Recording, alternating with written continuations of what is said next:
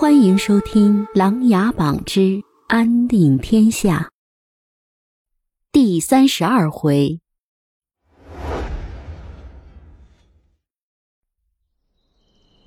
大鱼的竹林闲舍里，萧景睿安顿好了妻儿后，出门看到萧庭生和飞流正在把姬文渊绑在一棵柳树上，便随手拿起桌上的佩剑，走上前去问道。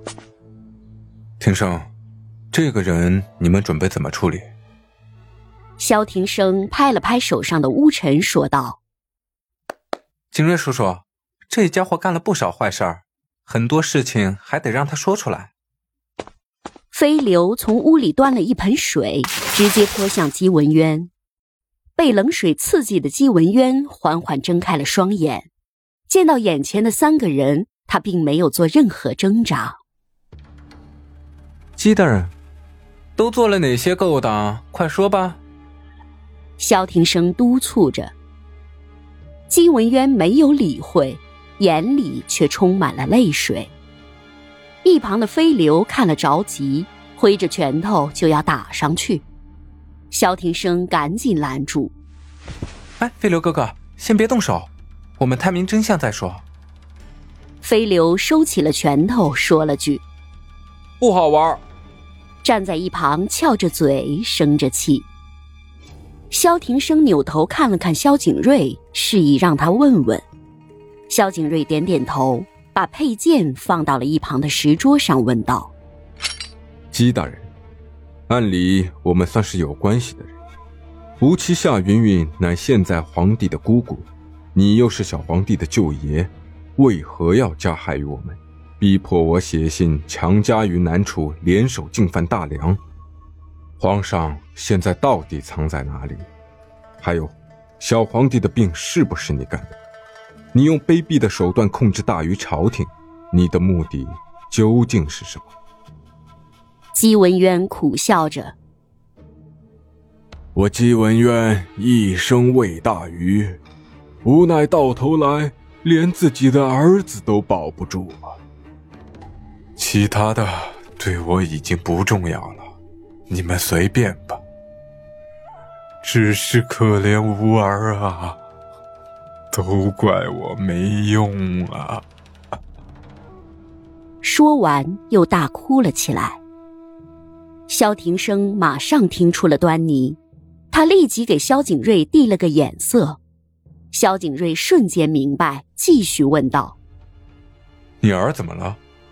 若有什么难言之隐，我们或许可以帮你。到底为何做出这等事情？我是被逼的，这一切都是为了我的儿啊！他被人控制，都是他们逼我干的。姬文渊如受莫大委屈的孩子，再也忍耐不住心中的秘密。萧景睿和萧庭生为姬文渊进行了松绑，让其坐下，安抚了一下情绪，让其又喝了杯清水。姬文渊慢慢缓过气来，看了看三人，叹了一口气，说道：“唉，事到如今，我只能求助于你们了。一年前，我儿见我每日劳累，听闻有个商人新开了一个茶铺。”其中有一个名为武南山普洱茶的，可以提神醒脑、健胃健脾，便想为我买一些回来。我儿那时才十七岁，少不知事，见商人卖的太贵，自己又没那么多银两，就把我的名字说出来吓唬对方。不曾想，对方直接扣押了我儿。并让我单独去他们指定的地方见面，如果带人来营救，就杀掉我儿。当时我救儿心切，就按照他们说的做了。当我来到指定地点后，还没等我反应过来，就被他们打晕。等我醒来，就发现他们已经把我带到一个不知名的隔房里，我的儿子也被关在里面。他们全是黑衣人，领头的戴着面具。我从未见过他们的真实面目。为了不伤害我儿，我只能按照他们的要求办事。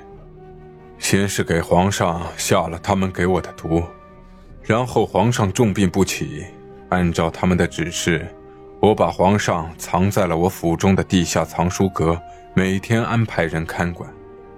现在已经奄奄一息，然后他们又拿药给我，用在小皇帝夏明宇身上，让我控制好掌握朝廷，随时听从他们的调遣。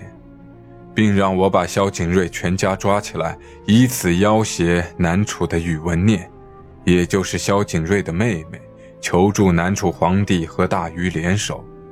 他们还让我安排中书大臣何文杰作为大禹使臣前去要挟寻人，准备以此为借口，条件成熟时便一起出兵大梁。听完姬文渊的叙述。萧庭生和萧景睿惊愕不已，没有想到大禹内乱全部由黑衣人引起。萧庭生缓了缓激动的心情，心里开始揣摩着该如何处理。